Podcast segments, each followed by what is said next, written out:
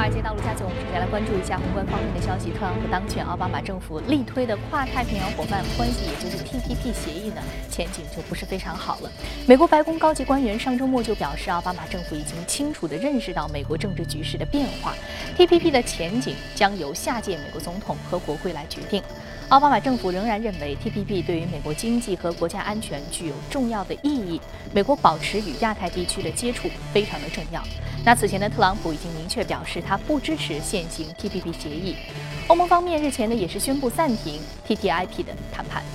特朗普日前在《华尔街日报》采访时透露，他上任之后呢，将实行的新政包括修改奥巴马医改法案、放松对于金融机构的监管以及加强边境管控。特朗普称，在与现任的总统奥巴马会晤之后，他决定支持保留奥巴马医改法案当中关于禁止医保公司拒绝为病人提供保险及允许父母延长把子女纳入自己的医保当中年限的两项条款，从而避免这份法案遭到废除。特朗普还表示，他上任之后呢，将通过发展基础设施建设创造工作岗位，还将改进美国此前签署的国际贸易协定。对于金融机构的监管方面呢，外媒称特朗普团队可能不会像竞选的承诺时的那样完全废除2010年实行的华尔街改革法案，其倾向于废除法案的相关条款，但是呢，将会保留与信用评级机构及衍生品相关的条款。美联储副主席费舍尔日前在一次讲话当中释放强烈的加息信号，称美国经济增长前景呢似乎足够的强劲，接近就业和通胀目标，这允许美联储继续来推动缓慢加息的进程。接下来很大程度会加息，这是特朗普担任美国下一届总统之后费舍尔的首次讲话。费舍尔表示，美联储已经合理的接近。实现其就业和通胀目标，收紧货币政策的理由呢，已经是十分的强劲了。费舍尔认为，如果美国能够继续缓慢地退出宽松的货币政策，那么未来经济可以最大化的扩张；如果不这样做，将会面临着某个时候不得不迅速收紧货币政策的风险。那么大选期间高调支持希拉里、反对特朗普的巴菲特，现在表示看好特朗普当选之后的美股走势，称不管大选的结果如何，美股长期而言将会上涨，时间甚至可以长达三十年。当被问到是否对于美国前景感到乐观时，他回答百分之一百。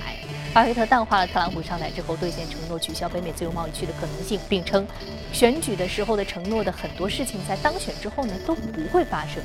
那受益于特朗普将会放松金融监管的消息的推动，美国的金融股近日表现非常的强劲，巴菲特的身价呢也再次上涨，成为了全球第二富有的人。印度政府周日宣布提高现金提取的限额，以平息因为突然废除五百及一千卢布大面值货币而不断上涨的国内的不满情绪。每个人每天可以从 ATM 机上提取两千五百的卢布，那柜台呢每日取款是一万卢比的限制将会被取消，那么将每周取款的限制从两万上升至二点四万卢比，旧货币的兑换限制从四千卢比上升至四千五百卢比。印度央行发表声明称，各大银行的小面额的纸币的供应呢是非常的充足的，呼吁民众不必急于从银行取钱并囤积起来。印度总理莫迪上周二晚间意外宣布，五百至一千卢比面值的钞票从当天午夜起不再是合法的货币之后，大量人群排队存款，或者是将手中的大额纸币换成小额的。那么几天之间，印度银行呢就收到了两万亿卢比，约合是二百九十八亿美元的现钞存款。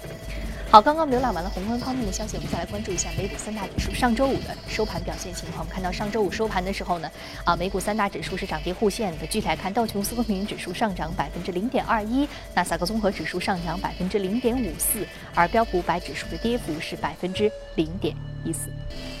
好，接下来我们再来关注到的是第一财经驻纽约记者葛维尔收盘之后发回的报道。早上主持人在经历上周三和周四的放量上涨之后，周五市场在美国总统大选结果落幕的喧嚣中稍许平静下来。考虑到新政府组建之后，白宫和国会两院都将由共和党执掌，也就为减税改革铺平了道路。道指在上周上涨约百分之五，这也是自二零一一年十二月以来的最大单周涨幅记录。标普五百指数中的工业企业单周上涨已经达到百分之七，金融板块则是大涨百分之十一。这主要是由于投资者预期，特朗普上台之后可能推行的加大政府开支、减轻监管负担和提振通胀的措施将有利于这些企业的成长。与此同时，以亚马逊、谷歌和 Facebook 为代表的近年来最受欢迎的科技类股则逆势下跌。好，我们看到板块分化现在已经相对比较的明显了。这里是正在直播的，从华尔街到陆家嘴，就像刚刚狗狗尔连线当中所说到的，不同的板块现在已经有不同的资金的流进流出和明显的一个偏好的表现。那么在今天的节目当中，我们将重点来说一说不同板块之间目前的分化情况。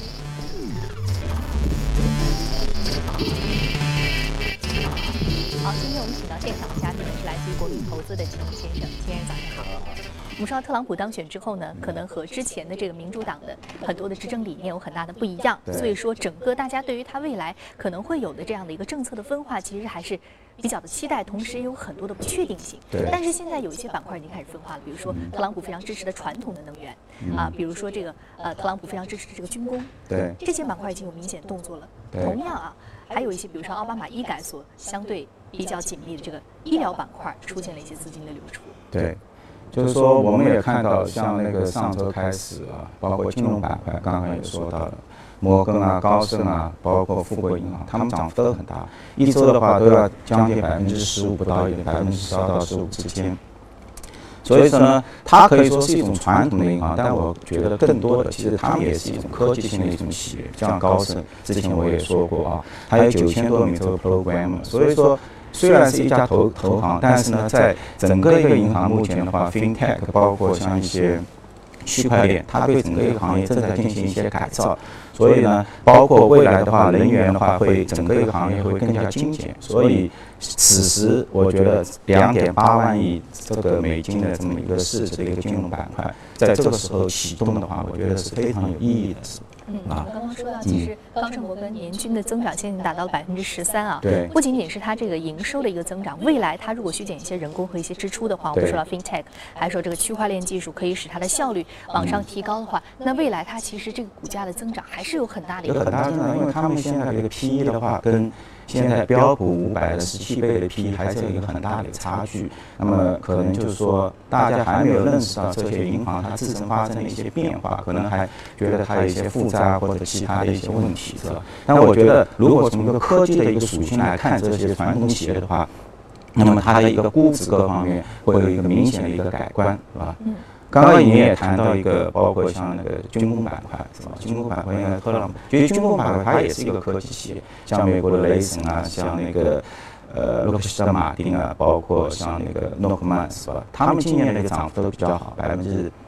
接近百分之三十左右啊，有百分之二十几，是吧？那么其实这些军工企业它利润也也比较高，我看了一下，像诺克的话，它最高，是吧？其他几家的话，都平均要在百分之十二左右的一个，就是说一个净利润率。那反反是我们国内目前一些就是上市的一些军工企业，它目前的利润还是比较低的，是吧？所以还是要加强一些产品的一些属性，是吧？那恢复它，就是说未来，因为大家对包括整个一个军工企业它的一个改制啊各方面都比较看好，是吧？但是呢，我觉得就是它的一个问题的话，就是它的一个盈利能力。始终没有能够体现出来，是吧？所以这方面我们还是有值得一个期待的一个因素啊。嗯啊。那刚刚我们其实提到了有关于这个军工板块，还有一些改制的这样一个红利，可能未来有发掘啊。那另外还有一个板块其实比较有意思，就之前说到这个奥巴马医改，啊，奥巴马医改是明显的一个资金流出的一个板块。但是我又看到这个生物制药，其实它是跑赢了标普五百指数的。嗯。所以这两者。我们看到，其实从大的板块含义来说，这两者其实是是属于同一个，就是医疗、生物制药这个大的板块。但是我们看到这个子板块有明显的分化，为什么？对，因为整个一个医药的话，其实今年走势都不好，是吧？除了这个医疗设备，啊，这个前次也说过，它是有一个上涨的，但是制药包括医疗服务，它都是一个下跌的这么一个状态。那么生物药的一个下跌的话，主要还是受到希拉里在这个。进行总统选举的时候，它有一个控价，是吧？要求这些企业的话要自我这进行一个控制啊，价格方面的一个上涨幅度。所以呢，整整体的一个药物板块，它的一个下跌还是比较明显的，刨出刨出 S N P 指数啊。但是呢，在特朗普上台的那一天宣布，那么我们可以看到，包括 A B B V，包括安庆，包括 B I B 这些生物制药，它的公司的一个股价上涨都要接近百分之十五，是吧？那基本上就是把今年夏天都已经是回吐了，是吧？那么大家的话可能认为共和党对这个药价的一个上涨它不是那么的一个敏感，那么可能投资人可以又回到就是说就是说生物医药自自身他们在一些创新药物上面的一些。呃，一些触发点上面是吧？那么，所以这个板块，我觉得在后面的话，可能是值得看好的。而且，整个一个医药板块在过往的话，就是说，它通常在总统选举之后七八个月，它会明显跑赢整个一个指数啊，就是这，所以我们也是比较值得期待的。至于那个医药。医院板块的话，我们这也稍微提醒一下，就是说，从一三年开始，阿尔法嘛医改了之后，其实整个医院板块它是涨幅非常好的。从一三年到一五年九月份这一个期间，我看了一下，两年多，它跑赢整个指数接近百分之两百，大家都在追逐这些医院。所以说前期这个泡沫也比较高。比较高了，就是说，然后呢，到了一六年开始进行大选之后呢，这个板块就开始下跌。那么到特朗普改选之前，我看了一下这这这个曲线图的话，几乎是跟标普五百指数是一致的。那么他当选之后又是一个暴跌，那么现在是完全是跑输这么一个指数的。嗯，我们看到，呃，前期由于这个奥巴马医改。它这个刺激啊，所以说它出现一个两百的这样的一个大跑赢指数的这样一个增幅啊。现在我们很明显就是说这个预期已经回落了，对，甚至说这个泡沫已经开始挤出了一个效应，很明显。对对对。好，刚刚我们其实看到有关于这个板块方面，另外我们还要说到的就是整个的全球一个大势啊，就是货币配置以及全球的这个股市配置方面，对，哪一些国家或者哪些地区的这个股市或者说是货币，它是相对而言不那么吸引人，有哪些是比较的吸引人？对，从上周开始的话，我们看到其实整体的话就是一个美元上涨，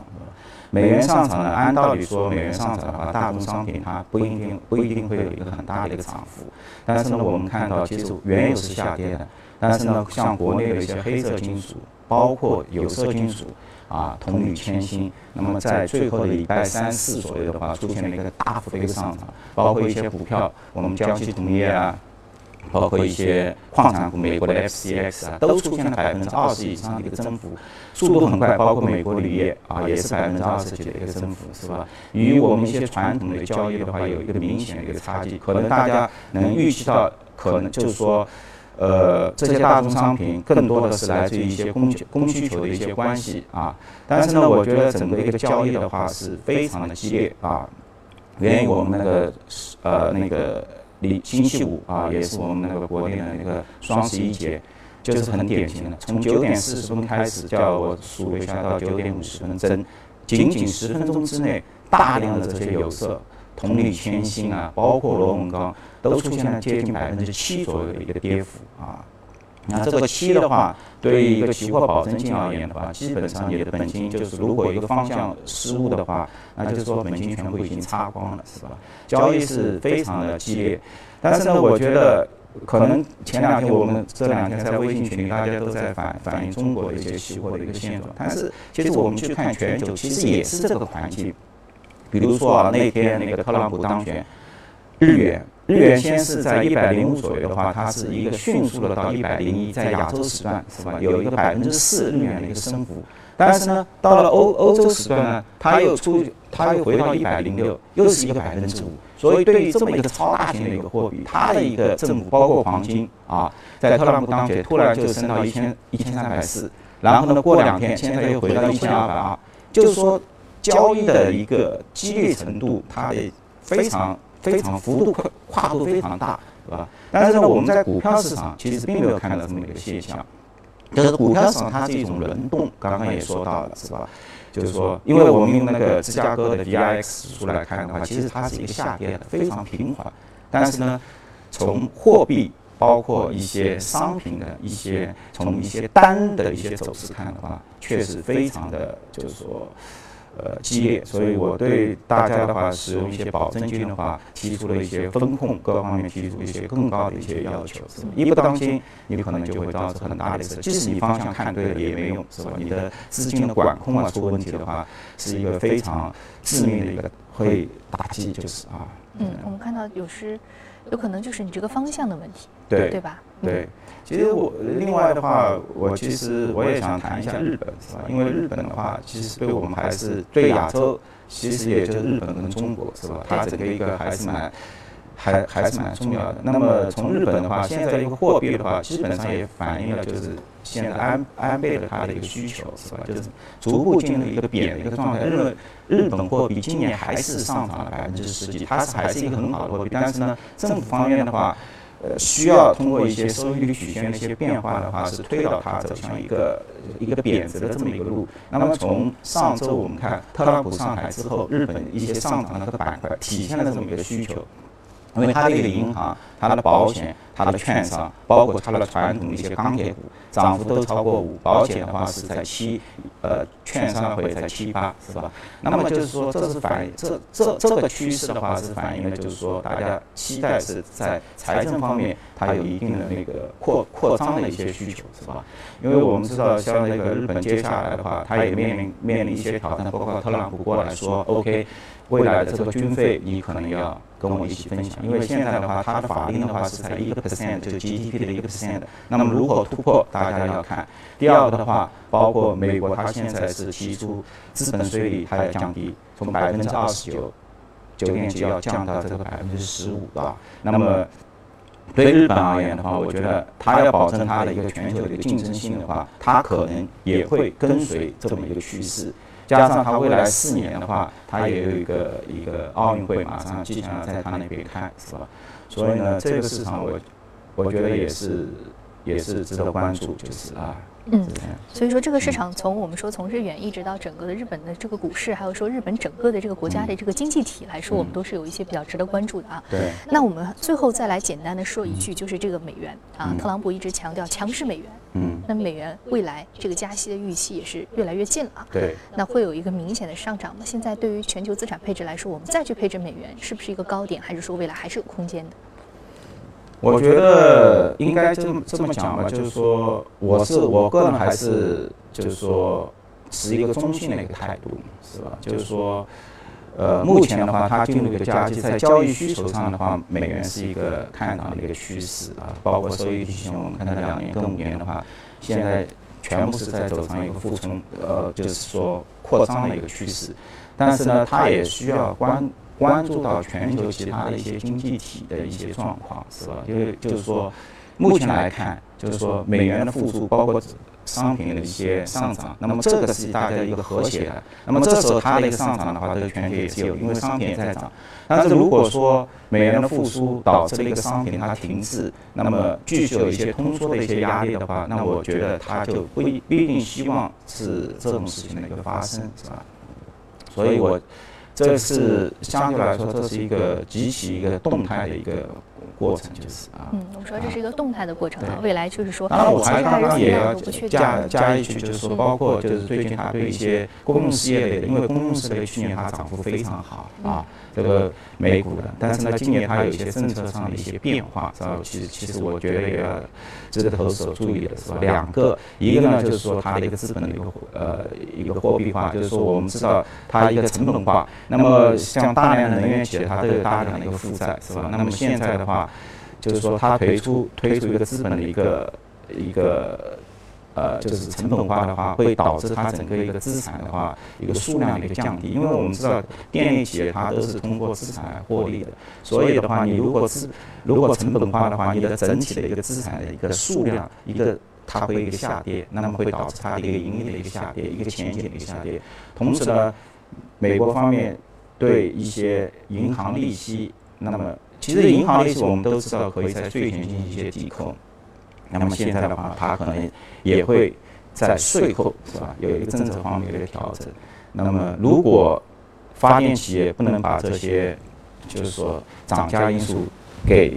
提供给一些投资人的话，势必会对他自己企业。的一些盈利状况也会造成一些一些压力，压力是吧？好，非常感谢这一时段啊，秦先生给我们带来一些一个非常非常全面和宏观的这样的一个解读啊。相关不同的板块，甚至不同的国家和地区、不同的币种之间的一个投资策略呢，由于在特朗普当选之后，可能都存在一定的这样的一个风格的转向和一定的操作的改变，那大家也要实时的注意。那么我们的节目也会实时的来为您交流这些话题。好，接下来我们来关注一下啊，上周五领涨的板块和个股分别是什么？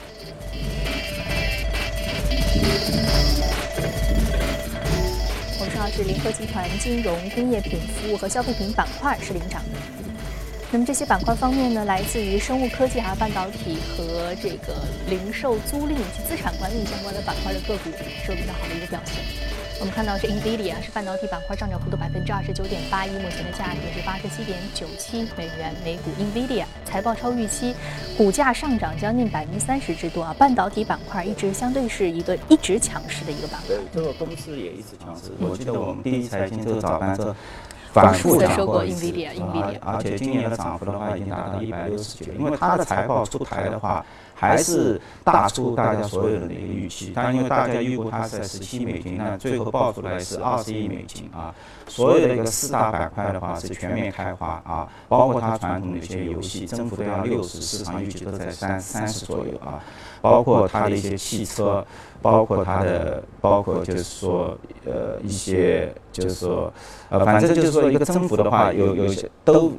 平均在六十到九十一个之间，包括它一些数据中心啊，就是说很少有一家公司能够同时你拥有人工智能啊、深度学习啊，包括虚拟现实、增强现实，它把现在无人驾驶所有的核心的一些黑科技应用的这些黑科技的板块，它都全部包括在一起。现在上涨主要是包括它的一个数据中心，因为数据中心未来我们像 Azure，嗯，微软的 Azure，包括。阿里云包括那个，就是说，呃，Amazon 的 AWS 现在都在用伟达的芯片。就是未来的话，你通过一些深度学习都要在这些上面去跑。那么它的一个 data center 的话，未来的公有云一个体量是有五倍的一个增幅。所以现在一个亿的销售只是小荷才露尖尖角，未来还有一个继续一个扩充的一个潜力。包括无人驾驶啊，这个汽车它现在也实现了接近一点二七亿美金的一个收入。那么跟特斯拉合作的话，因为这个。无人驾包括自动驾驶，这个未来的一个增量是百分之一百三十四的一个复利的一个增长，所以的话，它这块收入也是一个大的一个潜力，是吧？所以投资人在追逐它，也就是追逐它这两块收入，目前两两者加起来的话，大概在三点六亿美金，但这个增速会非常快。就是，嗯，我们说，其实，呃，有关于这个板块呢，未来其实还是有很多的上涨空间。我们甚至说到现在，可能还只是仅仅是一个开始。开始啊，我们因为整个大的板块，我们包括像人工智能、虚拟现实，很多的大的一个实际的商用，大部分的商用还没有开始。对，现在还是大家说是一个上涨的一个预期。欢迎回来，我们继续来关注半导体板块。我们来关注一只啊上涨潜力相对比较好的一只个股啊，叫做这个 Microchip。Microchip 近期呢也是有一比较好的表现啊，是一个万物互联的一个板块，这样的一个概念。对，就是说他做的话，就是说可能在一七年两月份，我们就可以看到大量的就是说面试啊，就是说一些物联网一些应用的一个面试，所以呢。公司的话，公司的话主要是在八位、十六位还有三十二位 MOC、MCU 方面，就是说它提供了一个互联网一个接入，包括蓝牙、包括那个 WiFi、包括 NFC 啊这些应用，所以这是第一个。那么第二个的话，就是说它一个。IOT 的它的一个安全性是吧？那目前的话，公司的一个产品的话，是以包括恩智浦、包括 TXI、包括德州仪器是并列在前三名的一个左右。因为我们知道，一个物联网的一个安全性是所有厂家在选择芯片的时候是第一个一个考虑的一个因素，是吧？第三个呢，就是说它也收购了 ATML 这一家公司。那么这家公司的话，在整个一个 bottom line 它的一个公司给它的一个利润贡献方面的话。那么在一七到一八年，那么还是能够带来五十到八十美分左右的一个年均的一个利润的一个增幅，每股收益。但是好，而且它的一个收入的一个递增也不错啊，一个能够达到百分之二十，是吧？所以呢。我觉得在整体整个一个半导体行业，从一六年的话还是相当来景气的。包括你看一下我们国内最近上的这个汇银，至今还没有打开，是吧？现在市值已经突破七百亿美金，呃，七百亿人民币了啊！这个做那个指纹芯片，就是都是反映了这么一个趋势，就是啊。所以我觉得，包括它这个行业也可能，因为这个公司前段时间也有中国基金过去收购，但是呢被拒绝了。理由的话是它的一个价格比较低。所以我觉得，就是进入到一个万物互联的一个时代的话，像这类公司的话，极有可能也会除了它自身的一个增长，还也有很有可能是被一些其他基金作为一个并购啊，因为这是。